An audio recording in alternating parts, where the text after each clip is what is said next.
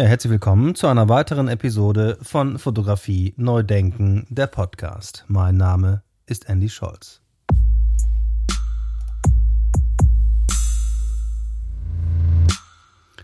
Ja, heute zu Gast habe ich Katharina Bosse. Katharina Bosse wurde 1968 in Turku in Finnland geboren, wuchs im Schwarzwald in Kirchzarten in Deutschland auf und sie ist seit 2003 Professorin für Fotografie an der Fachhochschule in Bielefeld. Fotografie neu denken, der Podcast. Staffel 3. Liebe Frau Bosse, herzlich willkommen zu meinem Podcast. Viele Grüße nach Bielefeld. Hallo, Herr Scholz. Ich freue mich über die Einladung. Ja, sehr gerne, Frau Bosse. Ähm, wie sind Sie denn, das interessiert mich als erstes immer besonders bei meinen Gästen, wie sind Sie denn zur Fotografie gekommen? Ja, ich hatte immer so das Gefühl, dass es so zwei Welten gibt, die Menschenwelt und die Bildwelt. Und ähm, dann gab es in den Bildwelten natürlich die Bilder, die ich halt gekannt habe und geliebt habe. Und dann gab es eben die Bilder, die äh, in meinem Kopf waren und die ähm, halt einfach noch nicht existiert haben. Und ich hatte dann so eine, ja, im Prinzip eine Sehnsucht nach diesen Bildern und habe dann aber unterschiedliche Sachen im künstlerischen Bereich äh, ausprobiert. Also ich habe auch ähm, meiner Fernsehserie mitgespielt und alles Mögliche eigentlich. Und dann bin ich aber zur Fotografie gekommen, weil es einfach so eine ganz äh, große Eigenständigkeit hat und ich dieses Hin und Her, also dieses Außen herumstrollen und halt ähm, Bilder zu inszenieren oder Bilder zu finden und dann irgendwie ins Labor zu kommen und dieses Alleinsein so in der, in der Dunkelheit. Ich fand das so ein, ähm, ganz schön und ähm, habe dann einfach verschiedene Berufe auch erforscht. Also mir war es äh, dann auch wirklich wichtig zu sehen, passt dieser Beruf zu mir? Und fand dann in der Fotografie auch eben wieder dieses Rausgehen. Also ich habe äh, mich in Richtung Editorial und Bildjournalismus orientiert, dieses Rausgehen, Menschen kennenlernen und so ganz intensiv so draußen zu sein und dann immer wieder dieses Zurückkehren und Sichten und Editieren. Ähm, ich fand das äh, eine sehr schöne Hin- und Herbewegungen und dachte, das würde eben gut passen. Kann man das irgendwie eingrenzen? Also wann begann das konkret mit der Kamera zu arbeiten, gewissermaßen? Pubertät zum Beispiel? Ja, also ich habe ähm, als Teenager eine Kamera bekommen und habe dann im Prinzip Bildserien hauptsächlich inszeniert mit Geschichten an äh, Orten, wie zum Beispiel äh, war ich mit meiner Schwester auf dem Münster in Freiburg und da haben wir dann, mein großes Vorbild war ja Helmut Newton, äh, heimlich Aktaufnahmen gemacht, so auf der katholischen Kirche und weil so meine Schwester so schwindelfrei war, wir waren ja noch ganz jung und äh, dementsprechend leichtsinnig, ist sie dann über die Absperrung geklettert und vermutlich habe ich sie auch noch gebeten, das zu tun und äh, steht im Prinzip auf diesem Bild dann nackt da, wo man eigentlich abstürzt, wenn man auch nur einen Schritt weiter geht. Also es, äh, schon äh, haben wir eben Glück gehabt, dass da jetzt kein Windstoß kam, nehme ich an. Aber diese Sachen macht man halt, wenn man jung ist. Und ich fand halt immer, dass, dass da eben auch so ein bisschen ja, Abenteuer und, und äh, eben dieses, dieses Unmittelbare von der Fotografie, dass man halt etwas, was man nur in sich drin sieht, dass man das halt rausbringen kann in die Welt. Das fand ich toll. Und nach dem Abitur ging es dann zum Studium, nehme ich mal an. Genau, also ich habe ähm, eigentlich eben schon vor dem Abitur mich eben mit verschiedenen Berufen auseinandergesetzt und habe dann eben ähm, mir gewünscht, äh, Fotografin zu werden und dann ähm, auch überlegt, ja, wie man dann von dem Beruf seine Familie ernähren kann später und wollte, hatte dann den sozusagen mein Berufs großes, großes Ziel, was ich so hatte, war eben Magazinfotografin zu werden, also im Editorial-Bereich zu arbeiten. Und da gab es ja ähm, im Grunde genommen drei Ausbildungsorte dann zum Studium Essen, Dortmund und Bielefeld, die in Frage standen. Und dann habe ich mich, ähm, habe ich mir alle drei Schulen angeschaut und habe mich dann in Bielefeld und in Essen beworben, weil Essen damals sehr ähm, sehr, sehr bekannt war, auch als Schule und eben natürlich auch immer noch ist, aber ähm, das äh, war in, damals in diesem, äh, ja, äh, in, in, in, diesem Betongebäude, sage ich jetzt mal, umgeben von Parkplätzen. Und Bielefeld hat halt diesen romantischen Rosengarten und liegt am Teutoburger Wald und ist also so ein hübsches altes Gebäude.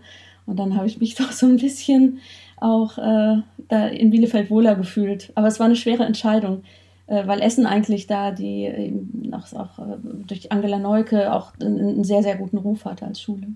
Also war die Wahl ganz klar auf Fotojournalismus ausgerichtet?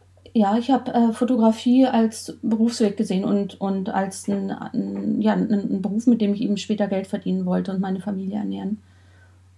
die künstlerische Fotografie, äh, zu der bin ich eigentlich erst später gekommen, im, durch die Auseinandersetzung mit der Fotografie im Laufe des Studiums. Und ähm, im Studium ähm, hatten wir eine, äh, eine Fotogruppe, eine, die hieß halt, das war eine Galeriegruppe und die hieß Schwarz-Bunt.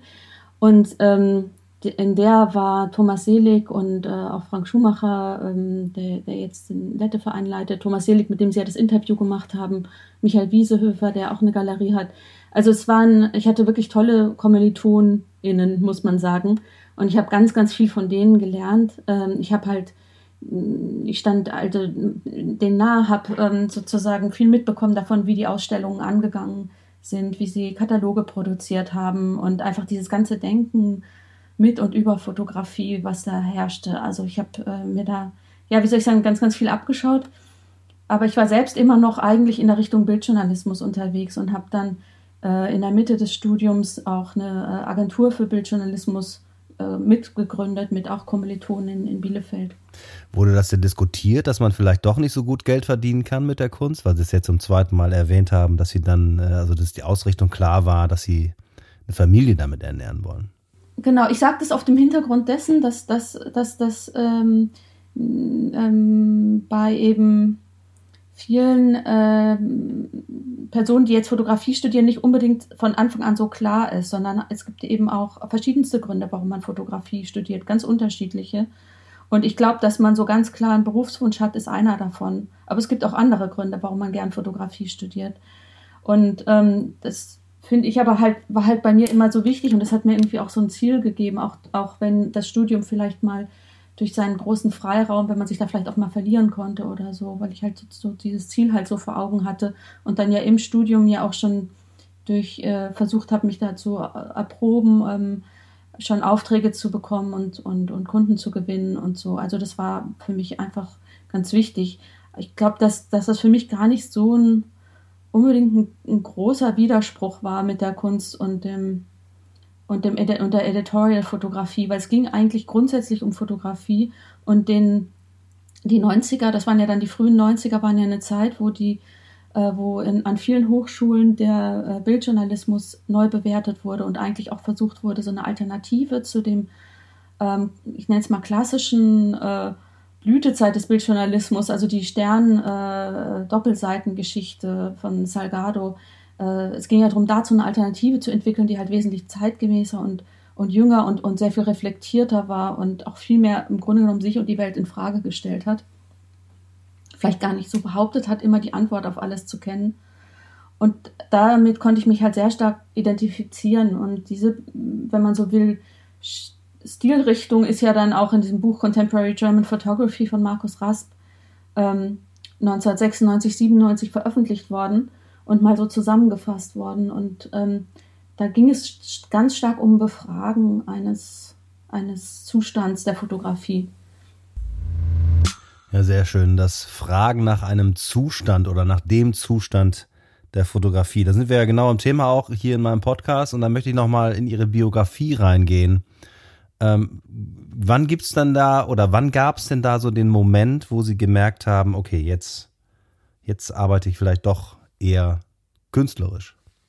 Es war so, dass ich schon eigentlich lange zwischen zwei Stühlen saß. Also mir wurde immer rückgemeldet von meinen Kunden, die ich mir zu gewinnen hoffte, muss man sagen, denn es hat wirklich lange gedauert, bis ich meinen ersten Auftrag äh, bekam. Jahre, drei Jahre äh, bin ich, habe ich immer meine Mappe gepackt und bin nach Hamburg und nach München getrabt, äh, bis es dann mal soweit war. Und ähm, die meisten Magazine haben halt gesagt, das ist schön, aber das ist zu künstlerisch. Und umgekehrt ähm, war es im Kunstbereich dann eben auch, also dass es einfach dann als zu angewandt empfunden wurde und ich eigentlich da so von beiden Seiten aus nicht wirklich ähm, rückgemeldet bekam, dass ich da reinpassen würde. Und dann hat sich das Mitte der 90er gewandelt. Also es gab einfach dann einen Umbruch. Es gab einen Umbruch in den Artdirektionen. Es kam eine ganze Generation jüngerer Artdirektoren und Direktorinnen. Und es kam die, ähm, ja, von der letztendlich ja Farbnegativfotografie, die auch so von der New Color Fotografie und dem, diesem amerikanischen Denken über Fotografie auch beeinflusst war, ähm, kam dann halt zum Zug. Und ich war ja auch eine Vertreterin dieser Fotografie ich war ja leidenschaftliche oder bin immer noch leidenschaftliche äh, Analogprinterin. Und das war so ein, da, da, diese Analogprints, die haben auch äh, im Umgang von äh, Fotografin und, und, und äh, Kundin haben die halt das Verhältnis geprägt, weil du kannst zum Beispiel mit diesen, wenn du C-Prints machst, dann gibst du eben nicht 40 oder 60 Bilder ab, weil das ist viel zu aufwendig und viel zu teuer. Da gibt man halt dann vielleicht 10 ab. Da, damit ändert sich auch das Machtverhältnis. Also damit ist sozusagen auf einmal das Editing ganz stark äh, im Bereich de, de, des Fotografen oder der Fotografin gelandet.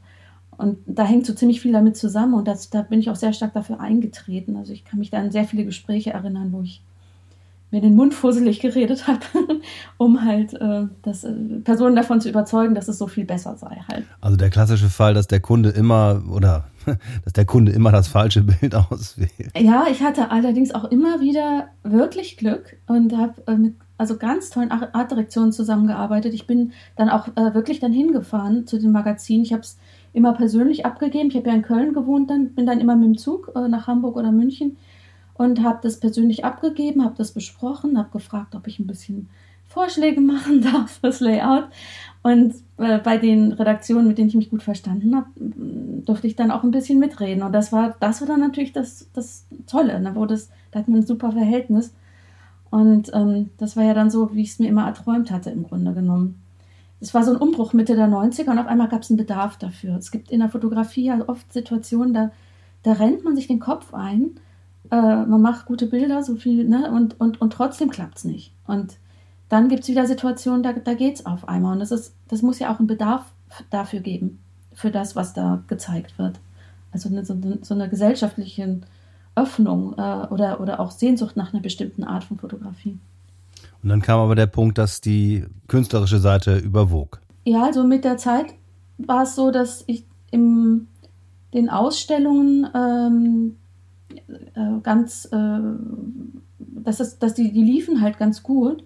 Und ich habe halt auch gemerkt, dass die, ähm, dass halt es doch für mich auch schwer wurde, meine Bilder immer, wie soll ich sagen, als Rohmaterial zu sehen, die dann weiterverarbeitet werden im Magazinkontext, weil ich doch auch sehr, sehr lange immer im Ausschnitt gefeilt habe und an den Farben.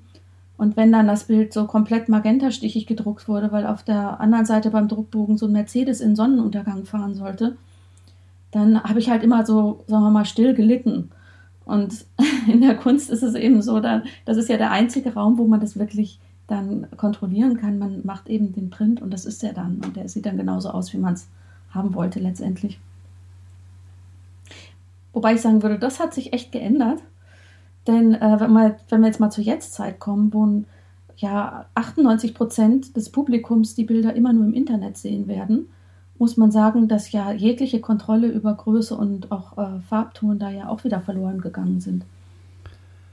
Jetzt kommen wir mal zu dem Sprung, dass, ähm, also Sie haben ja dann genauso wie ich auch den, den, äh, sind analog ausgebildet worden und haben äh, vergrößert im, im Labor und so weiter. Wie haben Sie denn den, den, den, den Paradigmenwechsel erlebt, also den Bruch mit der analogen Fotografie in die äh, digitale Fotografie? Ja, ich bin ähm, ja dann eigentlich 94 nach New York gegangen, um da ein Praktikum zu machen, habe dann äh, vergrößert äh, für bekannte Personen wie Joel Sternfeld oder Annie Leibovitz in New York und habe dann ähm, auch nochmal ganz anders so dieses Leben von, also als Fotokünstler oder Fotokünstlerin so erfahren und habe dann, hat sich bei mir auch nochmal so das mehr als Berufsbild auch wirklich gezeigt, wie man das eigentlich so real machen kann, so, ne. Und dann bin ich ja nach äh, New York ausgewandert und ähm, habe dann dort gearbeitet und da ging es lange Zeit eigentlich parallel. Also da wurde man einfach gefragt, wie willst du arbeiten? Äh, und dann hat man halt in dem Stil gearbeitet. Und ähm, 2003, also nachdem ich so ähm, sieben Jahre ungefähr in New York war, habe ich mich beworben auf die ähm, Professur in Bielefeld und habe die dann auch ähm, bekommen und bin dann äh, ja zurückgezogen nach Deutschland. Und das war dann im Prinzip gerade der Umbruch in New York. Denn danach gab es ein großes auch äh, Sterben im Magazinmarkt. Und den habe ich aber nicht mehr miterlebt, weil ich zu dem Zeitpunkt äh, dann die Professur schon hatte. Und insofern hat es mich das mich nicht so stark betroffen. Das konnte ich aber nicht vorhersehen. Das war reiner Zufall, wenn man so will. Fügung. Ähm, wie haben Sie das dann also bei den Studenten erlebt, bei den Studierenden äh, erlebt, 2003? Äh, ähm, wie haben Sie da den Paradigmenwechsel wahrgenommen? Ähm, wir haben ja immer in den Grundlagen bei in Bielefeld ein Schwarz-Weiß und ein Farblabor. Und das gehört auch äh, zu den Fotogrundlagen definitiv dazu, dass man auch beides kennenlernt und da mal äh, Fotogramme oder halt auch ähm, mal einen Film entwickelt und, und, und mal was vergrößert. Und das war äh, eine Zeit lang unbeliebt, kann man so sagen. Und das hat sich total geändert. Also da würde ich sagen, seit so ähm, sieben Jahren ungefähr, ähm, ja, so sechs, sieben Jahren, ähm, ist das sehr beliebt. Also ähm, es ist so, dass einfach die Generation jetzt komplett digital aufwächst und ähm, einfach, dass diese Erfahrung des Analogen dann teilweise in der Hochschule das erste Mal kennenlernt und das sehr, sehr gerne mag. Und inzwischen hat sich es auch schon wieder geändert, dass sozusagen auch viele Studierende auch schon vor dem Studium wieder auch analog arbeiten. Also jetzt haben wir auch Studierende, die direkt mit analogen Kameras ihr Studium beginnen und das auch ähm, total schätzen. Wobei die meisten halt hybrid auch gern arbeiten und die Filme dann einscannen. Woher kommt das? Also woher kommt diese Renaissance für die, für die analoge Technik? Ich denke, dass das Wichtige die Erfahrung ist. Also das Analoge erfordert eine Art von ähm, Hingabe und sich einlassen auf den Prozess. Man kann es ja, sage ich jetzt mal, damit vergleichen, wenn man jetzt einen Schallplattenspieler hat. Den bräuchte man ja auch nicht unbedingt, aber man geht halt hin durch den Raum, man sucht eine Schallplatte aus, man legt die auf. Und weil man jetzt diesen ganzen Aufwand schon gemacht hat, hört man sich die dann auf jeden Fall auch an und macht nicht noch fünf Sachen nebenher. Und wenn man aber bei äh, einem Streaming-Anbieter eine Musikliste durchhört, dann hört man das eigentlich meistens ohne nachzudenken, weil es ja einfach nur ein Lied nach dem anderen abgespielt wird, ohne dass man da selbst was damit zu tun hat. Und das ist dann eben eher so eine Hintergrundbeschäftigung. Und das hat nicht so die, diese Art von Intensität oder, oder im Prinzip Verbindlichkeit, könnte man sagen. Auch die Möglichkeit zu scheitern ist im Analogen ja recht hoch. Und das ist natürlich auch immer irgendwie ein Abenteuer, ja. Wird überhaupt was drauf sein auf dem Film? Und wenn ja, was? Und ich glaube, das ist halt auch irgendwie ja eine Herausforderung. Und das andere, was mir aufgefallen ist, ist, dass die Aufgaben des Analogen ganz klar andere sind. Also dieses äh, Zulassen und, und geradezu auch Wollen von Fehlern, von Kratzern, von Arbeiten mit abgelaufenem Papier und ähm, das alles, das Material, auch das, dieses Schadhafte des Materials und dieses Fehlerhafte, ist, äh, finde ich, richtig auch Inhalt des Analogen, wenn man so das zeitgenössische Analoge anschaut. Ja, manchmal ist mir das zu viel Materialität und zu viel Materialgedöns, wenn man so will. Aber lassen wir das mal so stehen. Ähm, Stichwort für mich war in diesem Zusammenhang, wann ist denn für Sie ein Bild fertig? Also wann ist ein Bild ein gutes Bild und darf dann in die Ausstellung oder in dies, ins Buch oder wo auch immer? Ich finde es grundsätzlich ähm, ein Moment von großer Konzentration und auch Anspannung zu fotografieren und Bilder zu machen. Das ist jetzt für mich nicht ein, eine Erholung oder ein Hobby oder so, sondern das ist schon so, dass man immer das Gefühl hat, ja, wie beim Sport, dass man so, man, man tritt an und das, man geht gegen was Großes an. Und das ist so, man hat einfach einen großen Wunsch und man hofft, dass man irgendwie die Fähigkeit und die Kraft und die Schnelligkeit hat, ähm, den auch zu erreichen.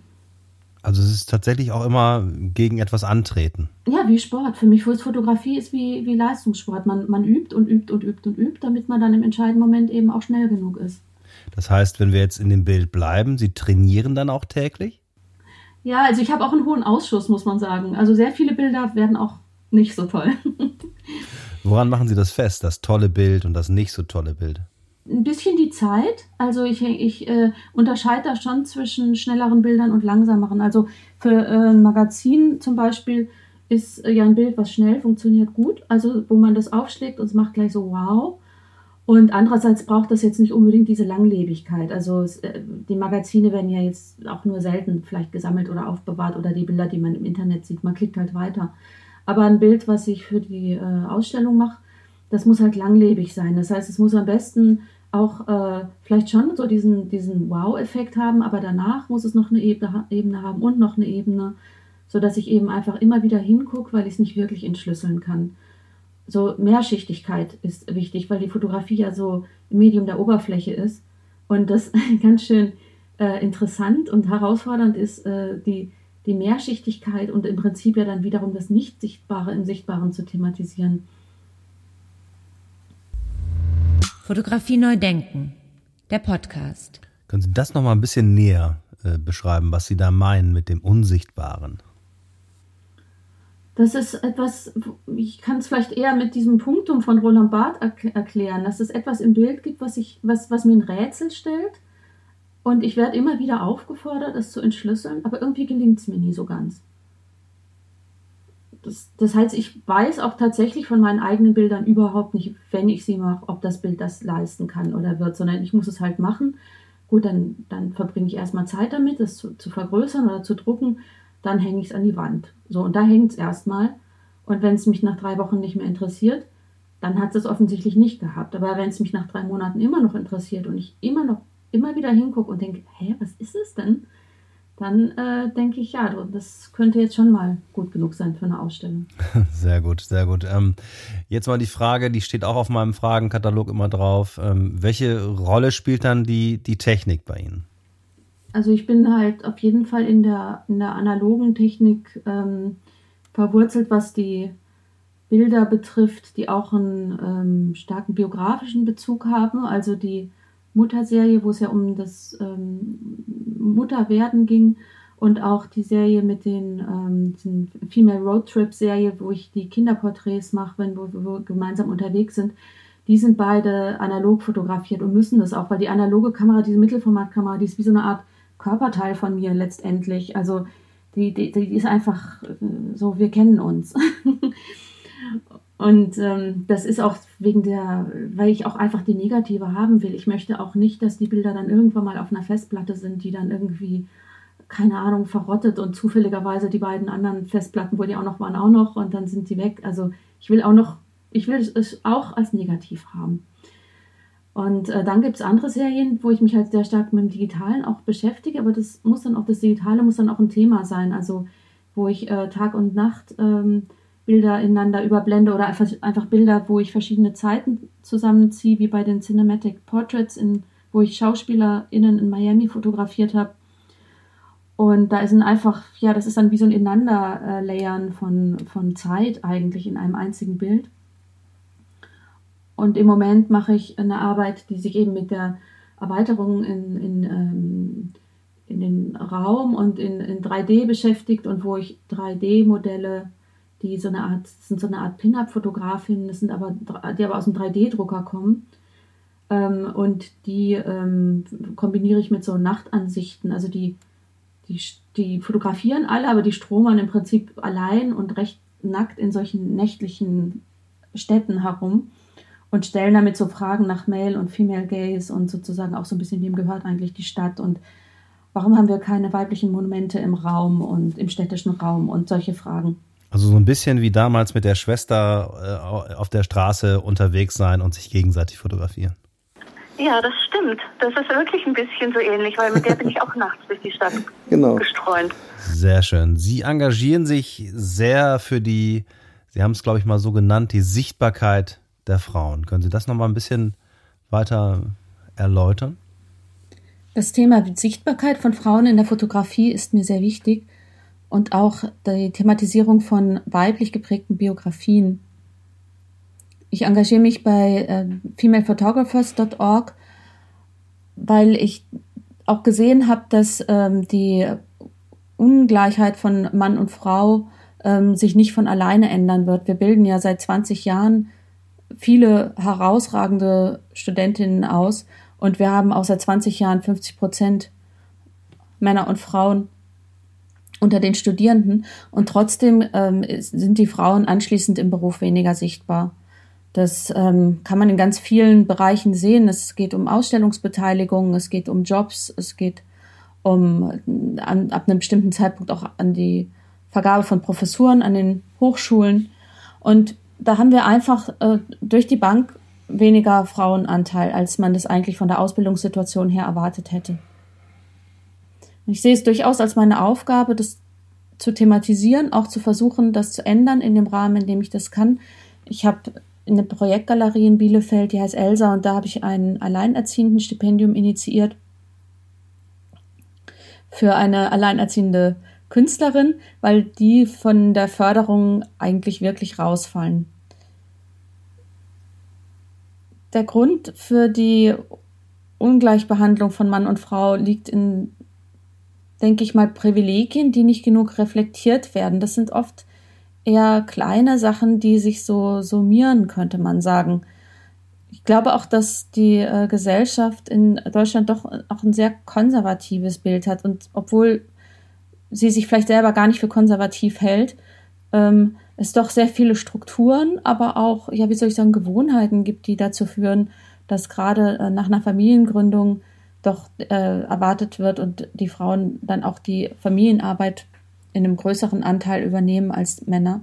Und auch die äh, Förderung und die Erwartungen an Frauen aus der Berufswelt ja, dementsprechend dann davon ähm, durch diesen Filter gesehen werden. Also zum Beispiel, dass man vielleicht dann doch nicht eine Frau, die ein äh, kleines Kind hat, beauftragt für eine größere Reise.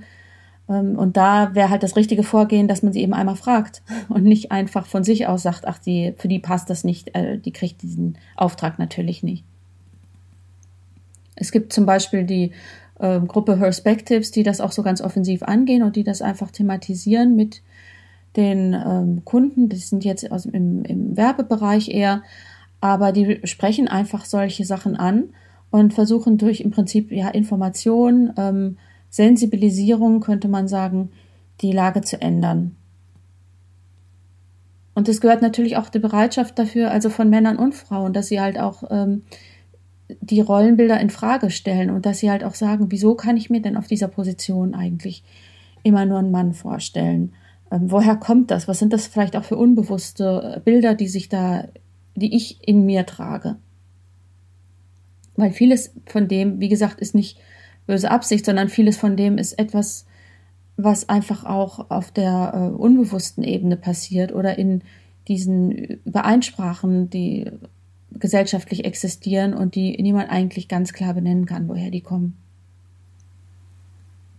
Ich finde es sehr wichtig, dass man sich dafür engagiert, dass man schaut, wo kann ich was the thematisieren, wo kann ich was bewegen, wo kann ich vielleicht mal ein Gespräch darüber führen. Und ähm, es ist ja auch Bestandteil meiner fotografischen Arbeit in der Mutterserie, die ich ja gemacht habe, nachdem das eben klar war, jetzt äh, habe ich Kinder und jetzt muss ich die entweder ja verstecken, solange bis alle vergessen haben, dass ich Mutter bin, oder ich mache die halt zum Thema. Und auch in der Arbeit, die ich danach gemacht habe, eine Female Road Trip, wo ich eben mit den Kindern unterwegs bin und äh, Porträts von den Kindern so on the road mache. Und woran arbeiten Sie jetzt gerade aktuell? Was ist das neueste Projekt? Die äh, Arbeit, die ich jetzt gerade äh, gemacht habe als Buch und in der ich immer noch stecke, als Website ist ein äh, großes, großes Gemeinschaftswerk und es geht um den Umgang mit dem Nationalsozialismus. Und was mich da so total fasziniert, ist halt diese Vielfältigkeit der fotografischen Genres zu erlauben und einfach auch nebeneinander stehen zu lassen. Ähm, ebenso wie die Vielfalt der Personen, die sich engagieren. Es ist halt ein internationales Projekt, ähm, obwohl es um deutsche Vergangenheit geht. Und ähm, das gibt eben äh, ja, künstlerische Inszenierungen, Dokumentarfotografie, Performances und ähm, wissenschaftliche Beiträge. Es ist in sich eben sehr interdisziplinär und mich interessiert dieses Projekt als eine Plattform äh, ins Leben zu rufen, also eigentlich wie so ein Denken an Facebook oder Instagram, nur halt im Kunstkontext. Und dann wirklich zu sagen, okay, ich, das, die, die Plattform ist das eigentliche Projekt und das, was darauf entsteht, ist potenziell ähm, ja eigentlich auch nie fertig. Und dass dieser Aspekt des nie Fertigseins, das verkörpert sich so in der Website ähm, Dingstätten Info. Und ähm, der Bildband, der ist dann natürlich ab einem bestimmten Punkt, muss man dann mal einen Cut machen. Der ist ja letztes Jahr rausgekommen und da mache ich jetzt eine Neuauflage von, weil die erste Auflage vergriffen ist.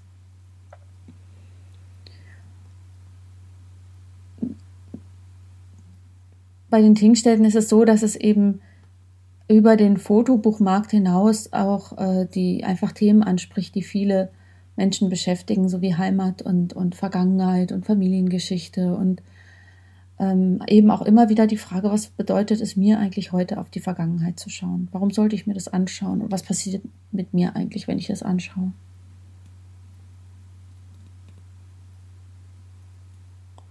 Ich glaube, dass ich ohne meine Erfahrung als Mutter so ein Projekt wie die Tingstätten nie gemacht hätte. Also ich bin im Grunde genommen die, die Mutter vom Tingstätten-Projekt. Ich habe es ins Leben gerufen und ich bin auch die, die, die am Ende des Tages dann äh, nach Feierabend äh, noch sitzt am, am Rechner und alles zu Ende bringt und zu Ende bearbeitet. Aber im Grunde genommen ähm, lebt es eben von den einzelnen äh, Beiträgen der Teilnehmenden und davon, dass die dort wirklich ein, ein, ein Anlass und eine Unterstützung finden, um ihre Arbeit zu machen. Sehr schön. Da werde ich auch noch darauf hinweisen, am Ende äh, dieser Episode auf die Tingstetten Infoseite. Jetzt mal nochmal zu meinem, zu dem Gedanken, der mir jetzt gerade kommt. Also, wenn Sie darüber geredet haben, gerade, wie Bilder vielleicht auch neu entstehen. Und genau das ist ja auch sozusagen ein Grund gewesen, warum ich diesen Podcast angefangen habe. Erstmal, was halten Sie von dem Titel Fotografie neu denken? Und zum anderen, wo findet das denn statt? Fotografie neu denken finde ich einen sehr schönen Titel, weil es Bezug nimmt auf die Lebendigkeit der Fotografie. Ich fand immer, dass es so ein flexibles und experimentelles Medium ist und dass es eben so mm, sich auch ein bisschen wert, in Kategorien gepackt zu werden, weil es, wenn man die Fotografie als Ganzes betrachtet, ja vom Instagram-Account des äh, Teenagers über die äh, Wissenschaftsfotografie, über Dokumentation, ähm, über äh, ja, Porträts in jeglicher Anwendung im Grunde genommen, vom Passbild bis zum ja, künstlerischen Werk geht und ähm, dann natürlich die konzeptionelle Fotografie in der Kunst und ich finde diese, dieses Wandern zwischen den Welten so schön. Was ich gerade als aktuelles, neues Denken in der Fotografie wahrnehme, ist äh, einerseits die Auseinandersetzung mit dem Raum. Das wurde ja auch äh, schon in einigen anderen Podcast-Episoden erwähnt. Und das sehe ich auch ganz deutlich. Und zwar einmal mit dem Raum als Installation. Also ich habe ja auch seit ähm, zwei Jahren die Projektgalerie in Bielefeld und ich merke auch, dass für mich, dass ich Fotografie eigentlich nur noch in Form von Installation denke und gar nicht mehr so äh, das Einzelbild als Objekt eigentlich. Und das andere ist der virtuelle Raum. Also ich äh, bin eben auch fasziniert von dem Potenzial, würde ich mal sagen, von Augmented Reality. Vielleicht nicht unbedingt von dem, wie es einem im Moment erscheint, aber eben von der, von den Entwicklungsmöglichkeiten, die da drin stecken. Ich mag diese Überlagerung wahnsinnig gern. Ich war auch begeistert von den Pokémons, als die auftauchten und als man dann mitten in seinem Alltag eigentlich, egal äh, wo man gerade war, ähm, diese äh, kleine Bildgeschichten dann halt hatte und äh, ja interaktive Bildgeschichten auch. Und ich finde das ganz toll. Dieses Heraustreten aus dem Bild ist ja eigentlich so, was man sich auch schon immer gewünscht hat in der Fotografie, dass die Fotografie einem entgegenkommt. Sehr schön. Apropos entgegenkommen, apropos Augmented Reality und so weiter. Also all diese neuen Formen auch, die die Fotografie hervorbringt oder die evolutionär sich entwickeln äh, mit diesem Medium, durch das Medium. Müssen wir dann dann eigentlich mehr tun, um das unseren Kindern, unseren Heranwachsenden in der Ausbildung mitzugeben, damit sie es einfacher haben vielleicht, um da reinzuwachsen? Ich habe in der Schule an, an einer Foto AG, äh, Schwarz-Weiß AG teilgenommen und das war für mich ganz toll und wichtig und ich könnte mir vorstellen, dass das auch jetzt in den Schulen schön wäre, wenn das angeboten werden würde. Das ist natürlich entgegengesetzt von dem, was passiert ist. Die Labore sind ja, die es gab, sind ja abgebaut worden. Aber ähm, auch genau wie meine Studierenden im Moment in äh, Bielefeld das wirklich äh, toll und spannend und ein, ein, ganz intensives Erlebnis auch finden, in einer Dunkelkammer zu sein. So könnte es natürlich den Schülerinnen auch gehen. Ich habe auch einen Workshop angeboten in Bielefeld mit Oberstufenschülerinnen und die fanden das halt auch total spannend. Das ist etwas, was man sich wünschen könnte. Und ansonsten ist der Umgang mit Medien in der Schule ja insgesamt ein Thema, was noch ganz äh, viel, viel stärker vorkommen könnte, weil dieses Ablösen eines im Prinzip medialen Doppelgängers, äh, was bei den TeenagerInnen stattfindet, die dann ähm, diesen Doppelgänger oder Doppelgängerin dann in, auf Instagram oder YouTube ähm, laufen lassen. Das äh, ist, wird ja viel zu wenig begleitet. Also da gibt es ja ethische Fragestellungen und ähm, auch einfach Verhaltensregeln, die besprochen werden sollten. Und da wäre es natürlich extrem hilfreich, wenn das auch von der Schule mit ähm, und, unterstützt wird. Und es gibt ja auch äh, Medienkonzepte und äh, Schulen, die das angehen, aber da ist natürlich noch viel Raum nach oben, würde ich mal sagen. Und die LehrerInnen haben auch äh, zugegeben wenig Raum in ihren Lehrplänen, was zu verändern. Die, da ist ja auch im Kunstunterricht, äh, wird ja vorgegeben, wer da überhaupt drangenommen wird und wer nicht. Und ich denke, dass es sehr oft eben das Eigenengagement ist, letztendlich von den engagierten Personen, die dann sagen, ja, das mache ich jetzt noch so zusätzlich. Ja, vielen herzlichen Dank, liebe Katharina Bosse, für das Gespräch. Alles Gute und viele Grüße nach Bielefeld. Ja, herzlichen Dank. Fotografie neu denken. Der Podcast. Staffel 3. Ja, wunderbare Sache. Vielen Dank nochmal an Katharina Bosse an dieser Stelle. Wer mehr erfahren möchte über die Arbeit von Katharina Bosse, der kann das tun unter www.katharinabosse.com. Alles in einem Wort, katharinabosse.com. Und die Seite für, die, für das Tingstetten-Projekt ist www.tingstetten.info und Tingstetten schreibt man mit TH, also T-H-I-N-G Stetten.info. All diese Informationen sind selbstverständlich in den sogenannten Show Notes zu dieser Episode wie gewohnt zusammengefasst. Ja, da bleibt mir nur noch zu sagen, herzlichen Dank fürs Zuhören gesund bleiben und bis zum nächsten Mal, wenn es wieder heißt Fotografie neu denken, der Podcast. Eine Produktion von Studio Andy Scholz 2021.